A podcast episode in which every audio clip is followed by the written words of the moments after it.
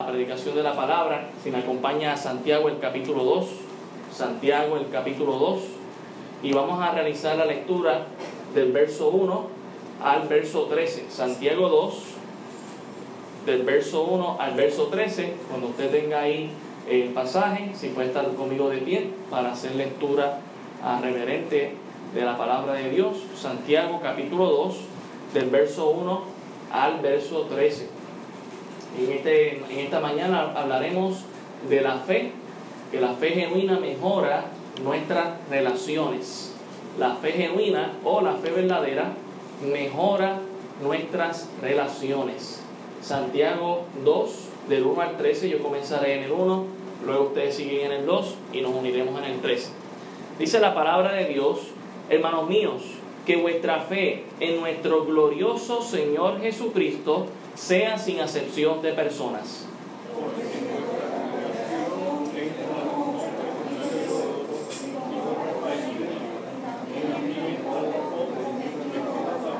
y miráis con agrado al que trae la ropa espléndida y le decís, siéntate tú aquí en buen lugar, y decís al pobre, estate tú allí en pie, o siéntate aquí bajo mi estrado.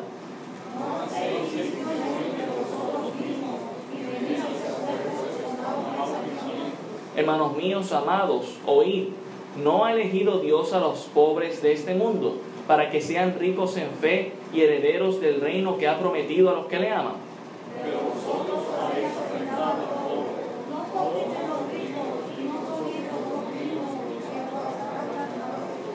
¿No blasfeman ellos el buen nombre que fue invocado sobre vosotros?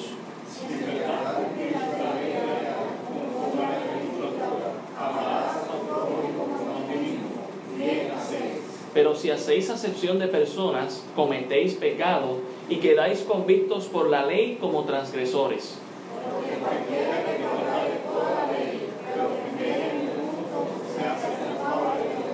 Porque el que dijo no cometerás adulterio también ha dicho no matarás. Ahora bien, si no cometes adulterio pero matas, ya te has hecho transgresor de la ley.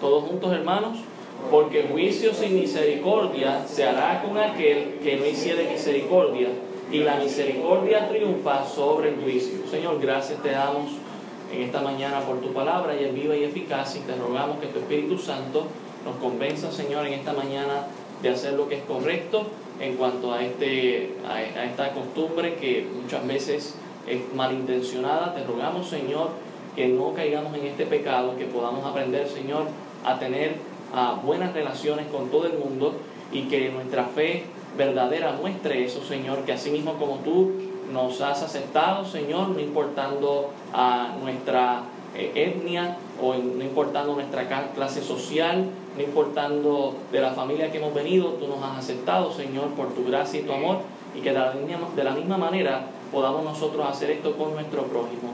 Te lo pedimos en el nombre del Señor. Amén. Pueden tomar asiento, hermanos. Estamos ahí en el capítulo 2, haciendo un breve resumen en el capítulo 1 hablábamos de las evidencias de la fe del creyente, las evidencias de la fe del creyente en el capítulo 1. Y vimos del versículo 2 al versículo 12 eh, que una de las evidencias de que uno verdaderamente es creyente es que en medio de la prueba uno entiende el propósito de Dios. Uno dice, ¿sabes qué? Me está pasando esto, esto está difícil, está fuerte, pero Dios tiene un propósito con ello. Uno está seguro del propósito de Dios en medio de la prueba. Otra de las evidencias del creyente es que en medio de la prueba, aún esa prueba llegándose a convertir en una tentación, uno no está echándole la culpa a Dios porque uno ha fracasado o porque uno es tentado. Uno no dice, Dios me ha tentado a mí para que yo caiga en este mal, sino que uno dice, Dios es bueno y Dios tiene un propósito mejor en medio de la prueba y de la tentación que, que, está, que estoy pasando. Y en tercer lugar vimos del versículo 19 al versículo 26 del capítulo 1, que otra evidencia del verdadero creyente es que en medio de la prueba uno está seguro de la palabra de Dios. Y esa confianza llega a tal punto que uno la transmite aún a la gente que está en necesidad, como el ejemplo que dio eh, Santiago hablando de las viudas y de los huérfanos, gente en necesidad. uno aún en medio de la prueba va y les ayuda también a ellos, mostrando que uno está seguro de Dios, que Dios no nos, va, no nos ha dejado solos, Dios está con nosotros. Amén. Y de ese punto llega entonces al capítulo 2 para hablarnos de algo que estaba pasando en estas congregaciones. Recuerde que Santiago le está hablando a las doce tribus que están en la dispersión, estaban fuera del pueblo de Israel, estaban siendo perseguidos por sus mismos eh, compatriotas judíos, como ellos habían abandonado el judaísmo y habían eh, eh, abrazado el cristianismo, ahora sus propios familiares, sus propios compatriotas les estaban persiguiendo, además de que también estaba la persecución romana en contra de los cristianos, así que ellos están regados por todo Asia Menor. Ah, y Santiago, siendo pastor en la iglesia de Jerusalén, está preocupado, tiene una carga por esta gente que está fuera del país y les escribe esta carta diciendo, mira, ustedes tienen que poner estas cosas en práctica. Primero les habla de la fe genuina, el verdadero creyente está seguro del propósito de Dios, está seguro de que Dios es bueno, está seguro de la palabra de Dios, y ahora va a hablarles de algo que estaba pasando comúnmente en las congregaciones. Judíos de dos clases sociales, y extremadamente pobres y ricos. Y eso traía como tentación un tipo de pecado que se practicaba y que lamentablemente se sigue practicando muchas veces en nuestras congregaciones, que es el pecado de la parcialidad o el pecado del favoritismo. Déjeme darle un ejemplo antiguo testamentario. Creo que todos conocemos la historia de José, hijo de Jacob, uno de sus dos hermanos, ¿verdad? Jacob tuvo doce hijos y dice la historia ya en Génesis 37 que Jacob amaba tanto a José que le hizo una túnica de colores mostró una parcialidad, un favoritismo, ¿verdad? Porque era el hijo de la mujer que él más amó de entre las cuatro que tuvo. Y eso trajo como que, como, consecuencia, trajo una envidia, un celo de los hermanos y ese favoritismo del padre hacia su hijo tuvo tal repercusión que sus hijos, sus hermanos, ¿verdad? Sus hijos, se deshicieron de su propio hermano, metiéndolo en una cueva y luego diciéndole a su padre que lo había matado un león, una bestia se lo había devorado. Eh, ¿verdad? Así que imagínense hasta qué punto llegó el pecado del favoritismo sobre una persona. Y Santiago nos recuerda eso en el capítulo 2. Eh, y de eso es lo que estaremos viendo en esta mañana. La fe genuina, la fe verdadera, va a mejorar nuestras relaciones porque vamos a buscar tener una relación buena con todo el mundo, no importando qué tipo de etnia es, si es puertorriqueño, africano, asiático, no importando su clase social, si es rico, pobre o clase media, no importando de qué familia viene, si tiene apellido o no tiene apellido, Dios nos ha recibido a nosotros y nosotros tenemos que recibir a todo el mundo. Amén. Por eso nos dice, comenzando en el versículo 1, hermanos míos, que vuestra fe en nuestro glorioso Señor Jesucristo sea sin acepción de personas. Y fíjese, ¿verdad? Él no está cuestionándoles aquí la fe a los hermanos, les llama hermanos, este hermanos míos, ¿verdad? Tiene una doble connotación, compatriotas, eh, judíos, ah, pero también es una connotación espiritual, eran sus hermanos en la fe, hermanos míos, que vuestra fe en nuestro glorioso Señor Jesucristo. Esa palabra glorioso, si usted la puede ahí subrayar, ¿verdad? O, hacer un resalte, a resaltar. Esa palabra glorioso del, hebreo viene de la palabra chequina, que lo que significa es la presencia, la gloria, el peso de Dios ah, en nuestras vidas. Y él recalca esto, Dios está presente en nuestras congregaciones. ¿Verdad? Un versículo, ah, sin sacarlo fuera de su contexto, nos dice que donde hay dos o más reunidos en su nombre, ahí está el Señor. Dios está presente ciertamente en nuestra vida si estamos solos también, ¿verdad? Si somos creyentes, el Espíritu Santo está con nosotros. Pero ciertamente en una congregación podemos ver aún más su presencia porque habemos más de dos personas. Eh, Santiago está recordándole esto a esta congregación. Dios, la presencia de Dios, nuestro Señor Jesucristo, está presente, por lo tanto, ten cuidado, no seas tal persona de tener parcialidad, de tener favoritismo o un trato especial sobre otras personas. Por eso dice, sea sin acepción de personas, no seamos parciales. Ah, y eso es muy importante, hermano. Eh, la, la, Biblia registra esto en varias ocasiones, lo que es, ¿verdad? a ser parcial. Si usted me acompaña, deje un marcador ahí. En Levítico 19.15, Levítico 19.15, esto ya era algo que Dios había establecido como ley en el Antiguo Testamento. Levítico 19.15.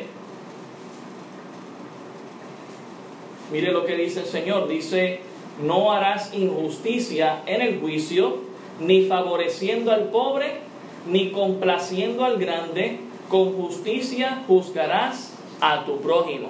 Fíjese, ¿verdad? Ya Dios había establecido eso como ley en su pueblo y Dios le quiere recordar a la iglesia, tenemos que seguir practicando esto. estas leyes ah, antiguo testamentarias siguen siendo vigentes. Eh, Santiago está recordando la importancia de eso. No podemos tener, por favoritismo, no puedo llegar a cometer una injusticia contra otra persona. No debe ser así. Ah, también si me acompaña Deuteronomio 1.17, Deuteronomio 1.17, Deuteronomio capítulo 1, el verso 17, dice la palabra de Dios, no hagáis distinción de personas en el juicio, hacia el pequeño como al grande oiréis, no tendréis temor de ninguno, porque el juicio es de quién? De Dios, y la causa que os fuere difícil la traeréis a mí y yo la oiré. La, oiré. Así que ya el Señor ¿verdad? había establecido eso en su pueblo. También mire el capítulo 16 del mismo Deuteronomio, el versículo 19. Deuteronomio 16, el verso 19. Deuteronomio 16, verso 19 dice, no tuerzas el derecho, no hagas acepción de personas, ni tomes soborno, porque el soborno ciega los ojos de los sabios y pervierte las palabras de los justos. Sé que ya esto en el Antiguo Testamento se estaba viendo, no es nada nuevo, pero Santiago está recordando a la iglesia, estoy viendo algo que no me está gustando en las congregaciones, allá en la diáspora estamos teniendo favoritismo de algunos hermanos con otros, a tal punto que Santiago tiene que a dar un ejemplo bastante real en el verso 2. Volvemos allá a Santiago 2, el verso 2. Santiago 2, verso 2, para señalar la conducta del favoritismo. Dice, porque si en vuestra congregación entra un hombre con anillo de oro y con ropa espléndida, y también entra un pobre con vestido andrajoso, y miráis con agrado al que trae la ropa espléndida y le decís, siéntate tú aquí en buen lugar, y decís al pobre, estate tú allí en pie o siéntate aquí bajo mi estrado, no hacéis distinción entre vosotros mismos y venís a ser jueces con malos pensamientos. E, el ejemplo que tiene que dar Santiago es bastante gráfico de una persona que entra a una congregación, una persona rica, una persona que tiene un anillo de oro. Yo sé que hoy en día, ¿verdad? Para nosotros, a tener un anillo de oro no necesariamente hoy en día es algo de lujo, Usted puede conseguir un anillo de oro aunque sea falsificado, ¿verdad? Y mostrarlo como si fuera el verdadero y eso no tiene problema y los costos, ¿verdad? No son tan altos, ¿verdad? Hay cierto oro que sí, que hay que pagarle ahí el billetal, pero uno puede eh, falsear eso hoy en día y no se nota tanto. Pero en aquellos tiempos el que tenía el anillo de oro, pues era una persona ciertamente rica. Y habla también de una ropa, no cualquier ropa, sino una ropa espléndida, Ah, bien vestido, una persona que sus ah, vestidos, ¿verdad?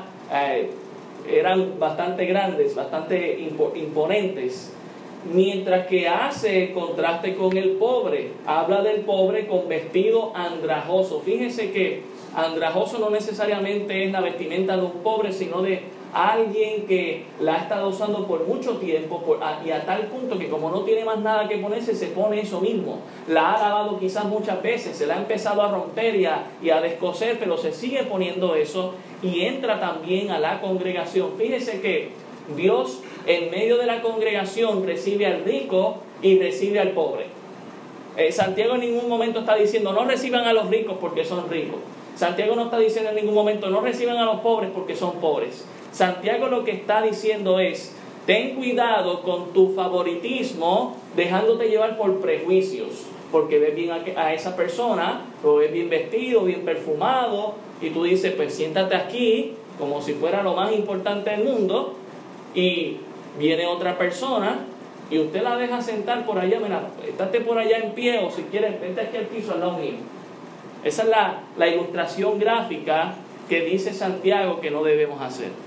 Hermano, quizás, ¿verdad? Usted dice, pues eso no es algo que practicamos en la iglesia, gloria al Señor, pero hay que cuidarnos de ello. Tenemos que tener cuidado a no ser a parciales, no tener favoritismo sobre nuestros hermanos en la fe. Y ciertamente en nuestra congregación hay gente de clase pobre, de clase media, quizás de alguna clase media alta. Es una práctica que debemos evitar, el tener favoritismo. Dios nos ha recibido a todos, amén. Nosotros debemos ser capaces de recibirnos, de recibirnos los unos a los otros. Nuestras actitudes, hermanos, hacia los demás demostrará en quién creemos. Por eso decimos, ¿verdad?, que la fe genuina, la fe verdadera, ah, puede, no puede hacer acepción de personas y puede mejorar nuestras relaciones con nuestros hermanos. Miren Romanos capítulo 2, versículo 11. Romanos 2, 11. Romanos 2, 11.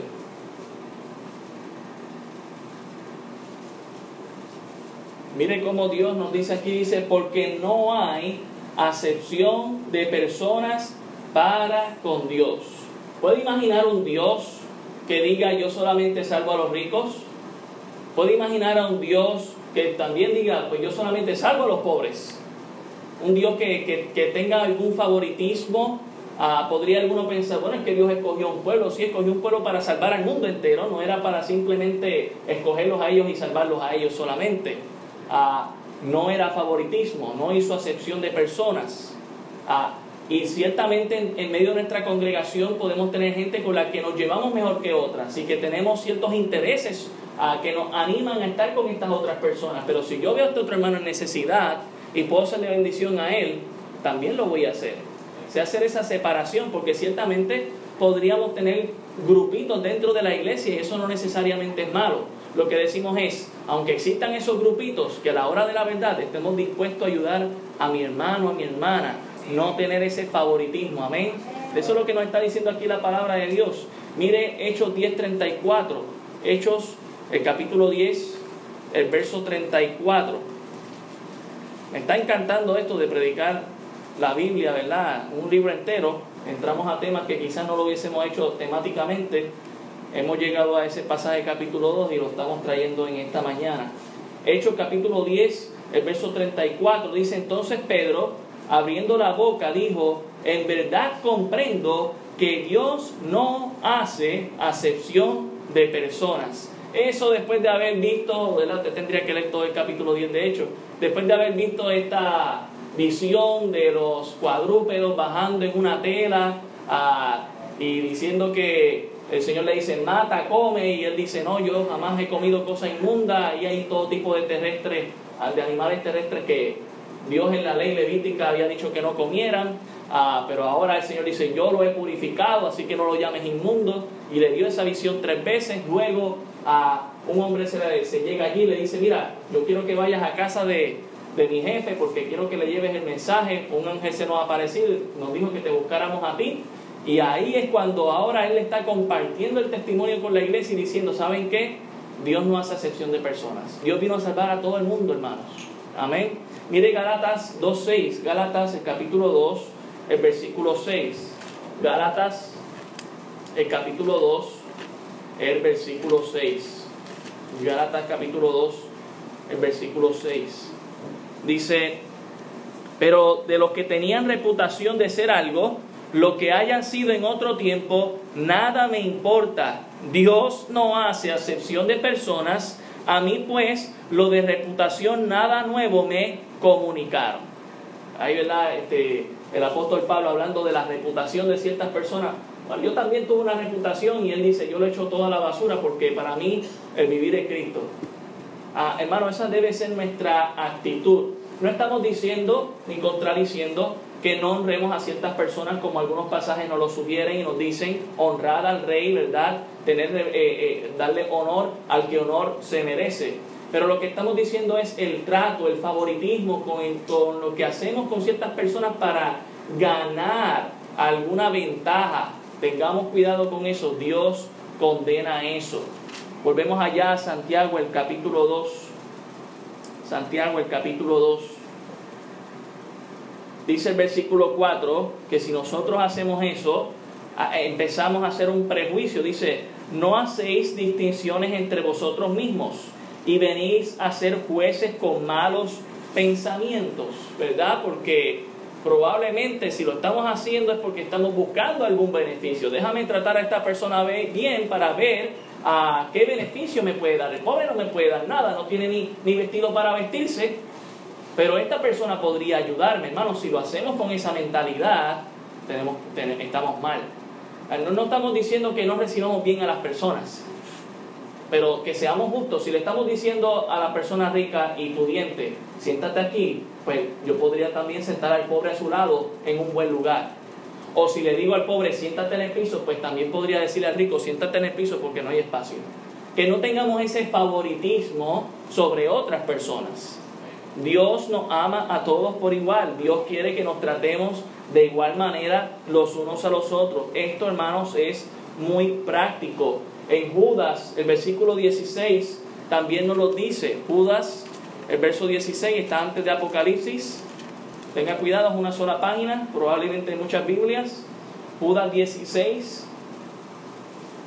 dice, estos son murmuradores, querellosos, que andan según sus propios deseos, cuya boca habla cosas infladas, adulando a las personas para sacar provecho. ¿De quién está hablando Judas ahí? De, esta gente que hace acepción de personas que tienen favoritismo, que quieren sacar un bien. Te hablan bien bonito para sacarte un favor. Siéntate aquí, ay, qué bonitos sus zapatos, me los prestan. Sí, sí. hacen eso para sacar cierto provecho. Santiago está viendo esta actitud en algunos hermanos en la congregación. Dice, no, esto no está bien. No podemos hacer acepción de personas. Volvemos allá a Santiago 2 y entro al versículo 5.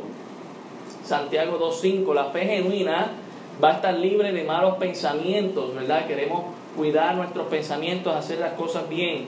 Hermanos míos, dice el versículo 5, amados, oíd, ¿no ha elegido Dios a los pobres de este mundo para que sean ricos en fe y herederos del reino que ha prometido a los que le aman? Ahora, eh, Santiago está recordándole a todos los hermanos de la congregación que en el reino de Dios todo el mundo va a ser rico. Se, acabó esa pobreza. La, pobreza, hermanos, es una consecuencia del pecado. Jesucristo mismo dijo, a los pobres siempre los tendréis. Ah, e, e, el, rostro del pobre es el rostro del pecado. No es el rostro de un hombre o de una mujer, es el rostro del pecado. Eh, Lamentablemente la gente ha querido decir que la pobreza nos lleva al pecado. Bueno, yo conozco a gente muy pobre y que es muy humilde y muy reverente del Señor y no comete pecado así porque sí. Así que hay mucha gente que excusa que porque están pobres es que están pecando. No, hermano, cuando vamos al Señor hay gente rica que también peca. Hay gente pobre que también hace lo que es indebido. Pero también hay gente rica y pobre que buscan a Dios y hacen las cosas bien. Así que Dios rompe con esto, ¿verdad? Y entendemos que cuando cumplimos la palabra de Dios en nuestras vidas, Dios mejora nuestras relaciones con nuestros hermanos. Recordamos que tanto el pobre como el rico viene a ser heredero de las grandes promesas y de los grandes galardones que Dios nos va a dar un día. Amén. No es solamente para los ricos, es también para los pobres. Mire también, mire Juan, Juan 7:48. Juan 7:48. Mire lo que dijo el Señor Jesucristo. Juan 7:48.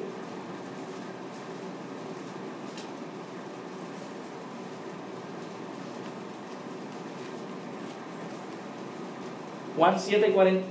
Sí, Dice, ¿acaso ha creído en él algunos de los gobernantes o de los fariseos?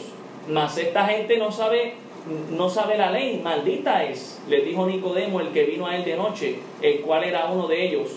¿Juzga acaso nuestra ley a un hombre si primero no lo, no lo oye y sabe lo que ha hecho? Respondieron y le dijeron, ¿eres tú también Galileo? Escudriña y ve que de Galilea nunca se ha levantado profeta. Cada uno se fue a su casa. Básicamente los fariseos estaban ahí reaccionando al ministerio del Señor Jesucristo y les está diciendo, bueno, es que lo que se pasa es predicándole a los pobres. Bueno, es que la gente pobre era la que estaba buscando a Dios, pero si la gente rica hubiese ido, también les iba a predicar. Él no estaba haciendo acepción de personas. Y Nicodemo les está diciendo, yo creo que ustedes están haciendo un prejuicio sobre él, porque él se acerca a ciertos grupos que nosotros mismos hemos marginado.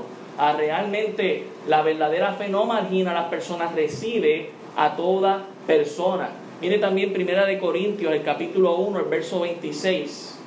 primera de Corintios, el capítulo 1, el verso 26. Mire lo que dice la palabra del Señor. Pues mirad, hermanos, vuestra vocación, que no soy muchos sabios según la carne, ni muchos poderosos, ni muchos nobles, sino que lo necio del mundo escogió Dios para avergonzar a los sabios, y lo débil del mundo escogió Dios para avergonzar a lo fuerte, y lo vil del mundo y lo menospreciado escogió Dios, y lo que no es para deshacer lo que es, a fin de que nadie se jacte en su presencia. Dios ha recibido a todo el mundo, al rico y al pobre. Y al pobre más todavía, ¿para qué? Para deshacer lo que es. Ah, eh, no estamos haciendo una distinción entre el pobre y el rico, pero sí la realidad es que el pobre no tiene en qué sostenerse y le es más fácil poder confiar en Dios. Mientras que el rico, su problema es que muchas veces tiene ciertas fortalezas y cierto dinero con el que piensa que puede sentirse seguro. Pero por eso eh, Jesús decía que más fácil es que un rico eh, más fácil es que un camello pase por el ojo de una aguja que un rico entra al reino de los cielos. Y no lo está diciendo de una manera ah, este, eh, alegórica o no, no nos está presentando algo que es imposible. En aquellos tiempos en las murallas había una puerta que se le llamaba el ojo del agujero, el ojo de la aguja. Y allí es donde muchas personas entraban y salían, ¿verdad? Tenían que ñangotarse para entrar o salir a la, a la ciudad. Y pasar un camello por ahí era bien difícil, básicamente. No nos está diciendo que era imposible, está diciendo que es bien difícil. Entonces lo que está diciendo Jesús es, lo que pasa es que el rico ya tiene su confianza en las riquezas y le es difícil poner su confianza en Dios. Ahora, volviendo allá a Santiago el capítulo 12, versículo 5, Santiago les recuerda que tanto los pobres como los ricos, pero especialmente a los pobres, con los que muchas veces marginamos, con los que muchas veces echamos a un lado, Dios los ha escogido. Y nosotros también, si Dios los ha escogido, debemos recibirlos en la fe. Por eso lo dice, hermanos míos amados, oíd, no ha elegido Dios a los pobres de este mundo, para que no para que sean ricos en fe y herederos del reino que ha prometido a los que le aman. Dios los ha elegido a ellos también. Mire el versículo 6. Pero vosotros habéis afrentado al pobre. No os oprimen los ricos, sino son ellos los mismos que os arrastran a los tribunales. No blasfeman ellos el buen nombre que fue invocado sobre vosotros. Santiago les está recordando, ustedes están haciendo excepción de personas dentro de la iglesia, mostrando favoritismo, pero recuerda, esa es la misma persona que después te mete la puñalada por la espalda. Estás, estás cometiendo pecado y estás recibiendo el pago por tu pecado, estás haciendo mal. No está bien eso. Ah, hemos afrentado al pobre, lo hemos marginado, lo hemos echado a un lado y lamentablemente no es la primera vez que eso pasa en la historia de la humanidad. siempre ha pasado. Si usted me acompaña a Amós el capítulo 2, Amós el capítulo 2, es uno de los profetas menores. Amós el capítulo 2. Y ahí en el versículo 6 dice lo siguiente, así ha dicho Jehová por tres pecados de Israel y por el cuarto no revocaré su castigo, porque vendieron por dinero al justo y al pobre por un par de zapatos. Sí, hermano, esto quizás nos recuerda a lo que lamentablemente está pasando, ¿verdad?, en el sistema judicial de nuestro país o en otros países, ¿verdad?, donde lamentablemente a Juan del Pueblo no se le juzga como se le juzgaría a alguien que tiene renombre y que tiene título, ¿verdad? Ah, lamentablemente una predicación así no se escucharía en todos los lugares, ¿verdad? Censurarían a uno y lo callarían, pero la realidad hay que decirla. Eso siempre ha pasado en la historia de la humanidad. Gente que en el gobierno o en otras estratas sociales tratan diferente a otros. El Señor dice, en mi iglesia no. En la iglesia del Señor Jesucristo, todo el mundo es hijo de Dios. A todos hay que recibirlos, amarlos, ¿verdad? Aquellos que han puesto su fe en el Señor. Hay que tratarlos igual.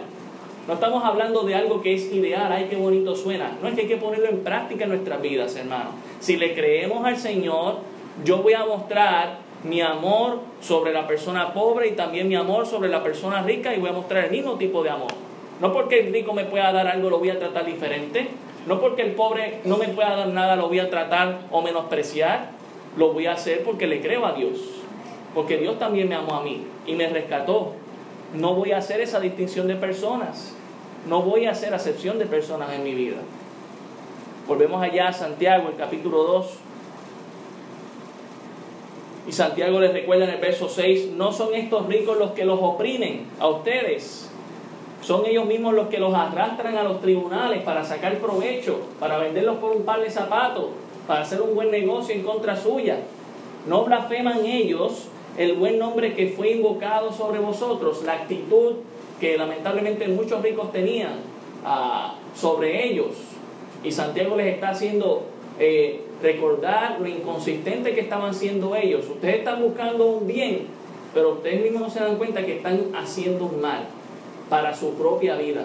Y esto es lo que pasa muchas veces, hermano. Nosotros mismos nos engañamos porque buscamos el, el, el aplicar esto del favoritismo sobre ciertas personas y luego vemos que esa cierta persona nos cae arriba, tarde o temprano. Recibimos un ah, beneficio por un momento dado, temporal, pero algo pasó que, mira, uno sale trasquilado. Tengamos cuidado con eso. Mira el verso 8, por eso dice Santiago, si en verdad cumplís la ley real, y verdad, cuando habla aquí de la ley real no está hablando de algo de si es ficticio o si es verdadero, sino nos está hablando de la ley real, de la realeza de Dios, del Rey de Reyes y Señor de Señores. Conforme a la Escritura dice, amarás a tu prójimo como a ti mismo, bien hacéis. Sabemos que el Señor Jesucristo resumió toda la ley en dos mandamientos. Amarás a Dios sobre todas las cosas y amarás a tu prójimo como a ti mismo. Esa es la ley real. Tenemos que ponerla en práctica. Y el prójimo, hermano, viene de la palabra latín próximo. ¿Cuál es el hermano que tienes próximo en tu asiento en esta mañana? A ese es, no importa de qué país viene, no importa su clase social, a ese es al que tienes que amar, como a ti mismo, al próximo, al prójimo tuyo. Dice el verso 9, pero si hacéis acepción de personas, cometéis pecado y quedáis convictos por la ley como transgresores. Quizás algunos de ellos no estaban viendo la gravedad del asunto porque decían, bueno, es que yo creo que mentir es peor que esto, o que matar es, que es peor que esto, o ser adúltero es peor que esto. Santiago le dice, es un pecado como cualquier otro que te hace transgresor de la ley. Y eso es una gran verdad, hermanos. No hay un pecado que sea más grande que otro. Para Dios, pecado es pecado. Puede ser por pensamiento, puede ser lo que yo hago o lo que no hago. Punto, es pecado. Si a Dios no le agrada, está mal. Y eso es una distinción que nosotros no debemos hacer entre un pecado y el otro. Ah, ciertamente es, el mostrar favoritismo es un pecado. A Dios esto, ¿verdad?, no le agrada. Ah, mire el versículo 10. Porque cualquiera que guardare toda la ley, pero ofendiera en un punto, se hace culpable de todos. Santiago lo recuerda, bueno, tú puedes estar cumpliendo aquí, cumpliendo allá, no matas a nadie, no robas, no mientes, pero si haces esto del favoritismo, estás cometiendo un pecado. Y te, tan culpable eres tú como el que miente, como el que mata, como el que roba. Hermano, es malo comparar nuestra vida espiritual con otro hermano en la fe o con otra hermana en la fe. Ah, porque yo no hago esto, porque mira cómo siempre esa hermana haciendo esto, este hermanito haciendo aquello. Enfóquese en lo que usted está haciendo, hermano, porque a lo mejor algo podríamos estar haciendo mal que no quizás no, se recalca tanto en la palabra del Señor, pero sí, también Dios lo dice.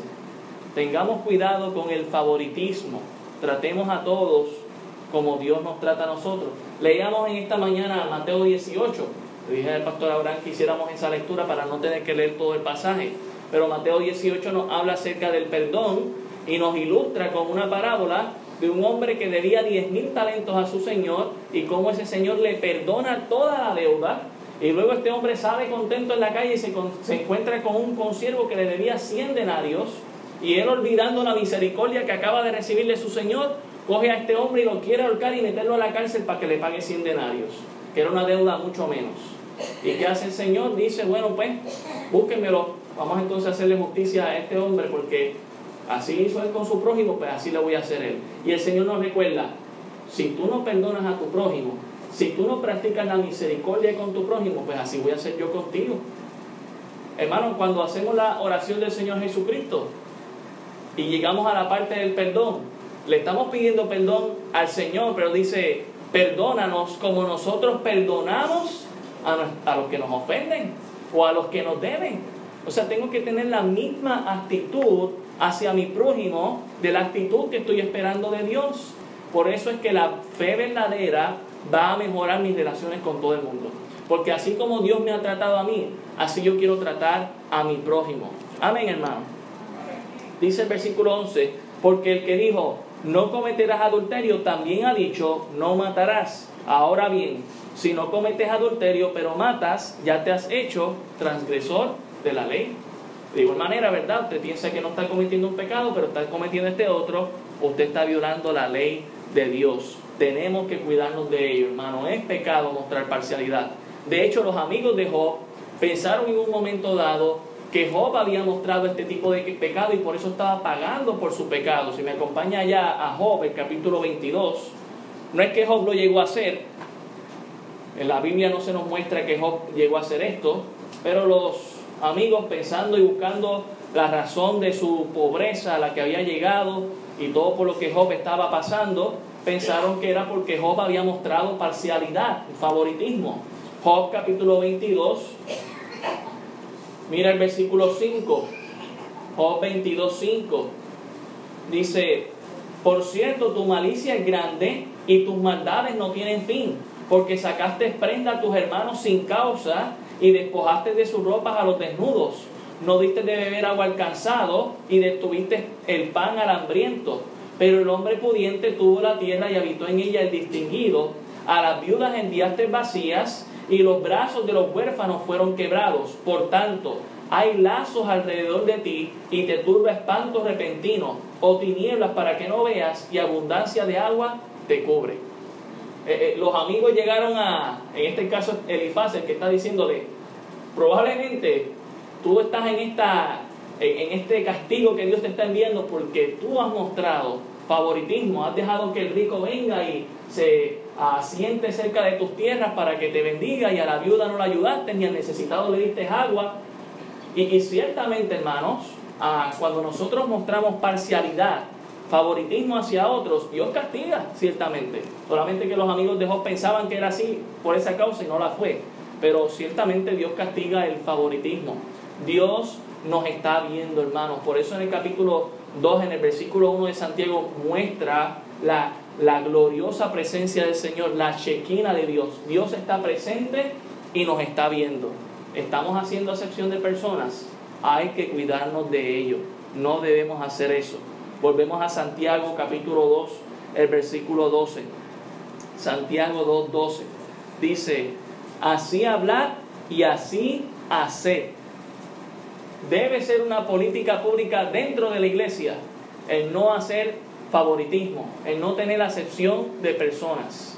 Y lo debemos hablar entre todos y lo debemos hacer. Amén.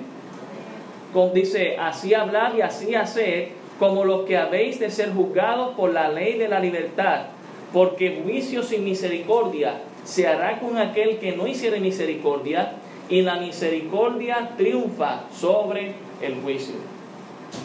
Hermanos, todos los que estamos aquí entiendo yo que hemos disfrutado de la misericordia de Dios. Y si Dios permite, nunca pasaremos por ese juicio, ¿verdad? Del que Dios va a condenar a la gente al lago de fuego, al infierno. Y, es nuestra carga y nuestra preocupación que la gente escuche el mensaje y le crea a Dios para que no caiga en eso. Pero así mismo como nosotros hemos abrazado la misericordia de Dios para no recibir ese juicio, debemos hacer lo mismo con nuestro prójimo, con nuestro hermano en la fe para empezar.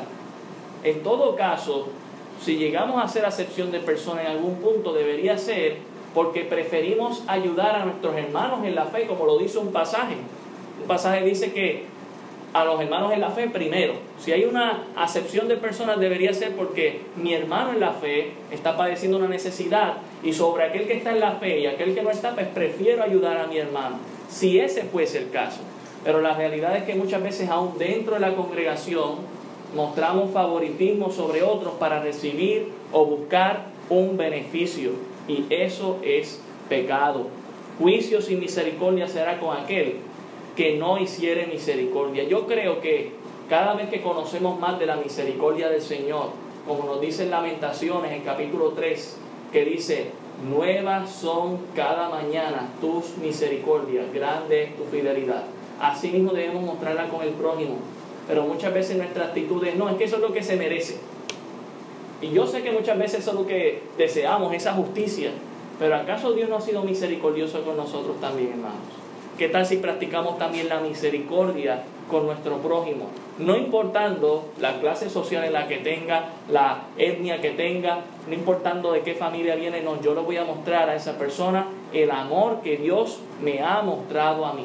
O cuando vamos a Apocalipsis y dice que hay una multitud adorando a Dios, no dice que son simplemente de una clase social, dice que son de toda lengua, tribu, nación, que hay sobre la faz de la tierra que están adorando al Rey de Reyes y Señor de Señores. Y no hace una distinción de clases sociales, hoy, si hay algunos bonitos, algunos feos. No, no. Allí, el que le creyó al Señor, allí va a estar frente a la presencia del Señor, adorando y glorificando su nombre. ¿Por qué entonces tenemos que mostrar esto? Mire, muchas veces, cuando hacemos acepción de personas dentro de nuestras congregaciones, le estamos dando la razón al mundo de por qué la iglesia cada vez se parece más al mundo. No, esto nos debe distinguir. Que si por ahí viene alguien rico, lo tratamos tan igualito como trataríamos a alguien que es pobre. ¿Por qué? Porque hemos recibido el amor de Dios y entendemos que el amor de Dios es para todo. Todo aquel que cree en Él. Debemos poner esto en práctica en nuestras vidas para gozar y disfrutar de las bendiciones de Dios. Es muy práctico, hermano. Y, y yo creo que si el Señor va a bendecir a nuestra iglesia, vendrán de todas clases de clase pobre, de clase rica, quizás gente distinguida en nuestra sociedad. ¿Y cuál debe ser el trato hacia esas personas? Igual que trato al rico, trato al pobre. Igual que trato al que me cae bien como al que no me cae bien. ¿Por qué? Porque Dios los ha recibido a ellos y Dios también me recibió a mí. Yo debo mostrar lo mismo. Padre, gracias te damos por tu palabra. Ella es viva y eficaz. Y tenemos tanto que aprender de ella.